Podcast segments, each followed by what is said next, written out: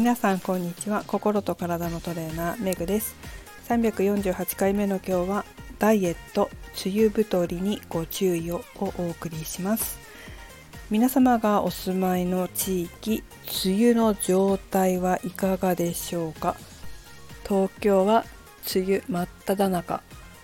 で、えー、晴れたかなと思うと雨が降ってきたり。曇ってるな今日は一日降らないかなと思ったら降ったりと。やはり雨のね日が多くなっております、えー、雨が多くなってくると活動量が減って家にこもりがちだったり、まあ普段自転車とか歩いたりしてどっかちょっと遠くまで行くようなところをなるべく近くで済ませたりなんていうことでね消費エネルギーが減ってるということもあるんじゃないかなと思いますがいかがでしょうか？コロナ太りなんていう言葉があ昨今流行りましたけれどもそれと同じように家にこもることでまあねあのあんまりこういろいろうろうろできないような状況ではありますけれどもね、えー、でも例えば人がいないところを少しウォーキングしたりランニングしたりっていうことはできるかなとは思いますし、えー、どうしても日常生活に必要な食料品だったりそういったものは買いに出かけなければいけませんので、え、そのついでに歩いたりとか少し運動したりっていうこともできますがやはり雨の影響っていうのはちょっとあるかなと思います。私は Apple Watch をしているんですけど Apple Watch って3つぐらい見れるんですよ。何が見れるかというと運動の状態ですね。1つ目が Move これは1日の活動エネルギーの量ですね。活動エネルギー量。何キロカロリーっていうふうに出てます。2つ目がエクササイズ。これは何分運動したか、えー、運動する時に運動しますってこうお知らせをするんですけどお知らせっていうかねあのこれをやりますってこう登録するでしょ時計に。そうすると、まあ、やってる間はどのぐらい時間やってるっていうのが分かるのでチェックできます。それからスタンド時間、まあ、立っている時間っていうのは自動的にこの時計が判断するのかあのどれぐらい時間どのぐらいの時間経ってたよっていうのがこう出てくるんですね。そしてそれぞれ目標値を入れられるんですよ。目標の値。ムーブはいくつ何キロカロリーエクササイズは何分スタンド時間は何時間っていうふうに決めておけるんですけど、まあ、私これ梅雨に入るちょっと前ぐらいに目標設定の値をちょっと増やしたんですよ。そういった影響もあるのかもしれませんけれども最近この1日の活動エネルギームーブこれがですね目標達成しませんむむむと思っております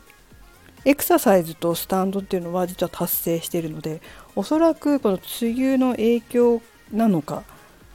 あまり遠くに買い物に行けない、まあ、わざと行ったりするわけです自転車乗ってね。あそこのスーパーがいいなとかって思ったりすると近所だから自転車で行ったりするんですけどそこに行けてないっていうのもあるのかなというふうに思いますね。いろんなところにこうちょっと自転車で行くとあのいろんなお店屋さんがあるんですよね。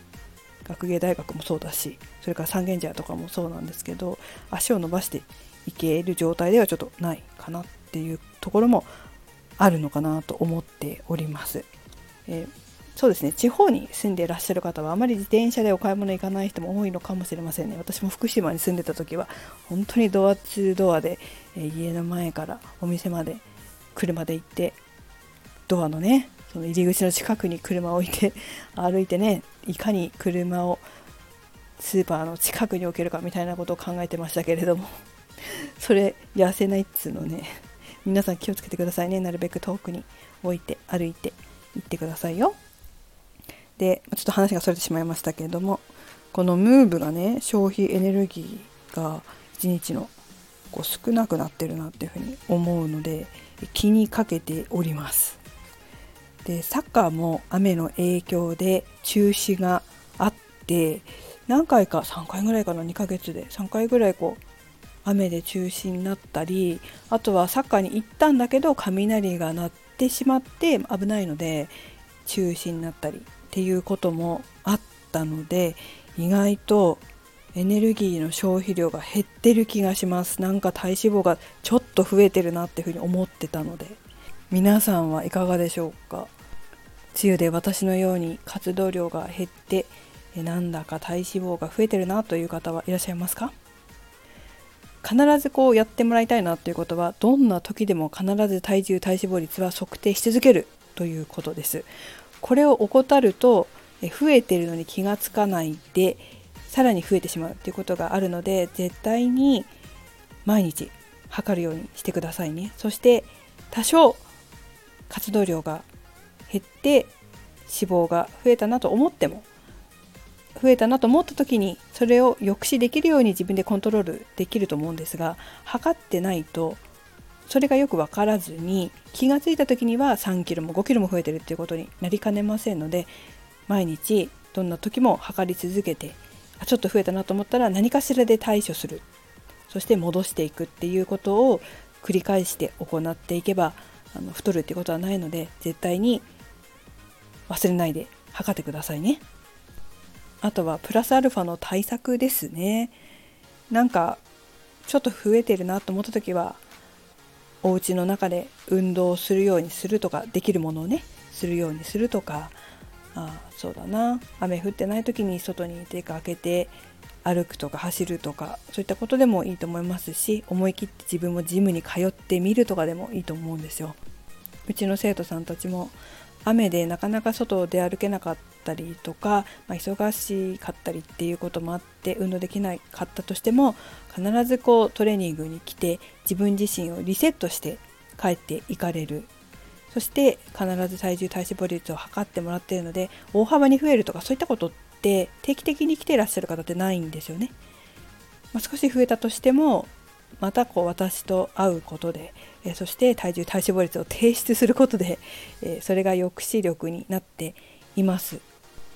これがこう誰もいない状況でやる場合っていうのはやはり自己管理能力自分自身に対する厳しい自己管理能力っていうのが問われますよね。どれだけ自分に厳しくできるかっていうことがすごく大事になってきますのでもし自分でやられる場合にはそういったメンタル面での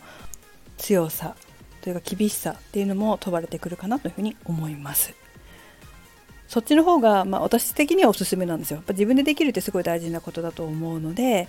自分で自分の体をコントロールできるようにする。だから私も心理学を取り入れてるっていうのは自分で自分の体をコントロールしてキープできるような人を増やしたいっていうのもあって取り入れているので、えー、そういったメンタル面のチェックっていうのも自分で自己管理される方っていうのは大切になってくると思います。心理学にあまり興味がないという方とかは、まあ、運動と食事でやられる方も多いですが、まあ、そのサポートというかあメンタル面で自分にこうちょっと甘いなっていう感じだけど心理学は受けたくないなという方はトレーナーとかつけてらっしゃる方も多いかなというふうに思いますので、まあ、どちらかですよねいずれにしても自分の体を管理していかなければいけないので方法はいろいろありますが体型をキープしたり痩せたりするために食事と運動だけでなく精神面メンタル面での方もしっかりと培っていってもらえたらいいんじゃないかなというふうに思います。はい、それでは皆さん梅雨太りしないで夏を迎えて薄着になりましょう。それではめぐでした。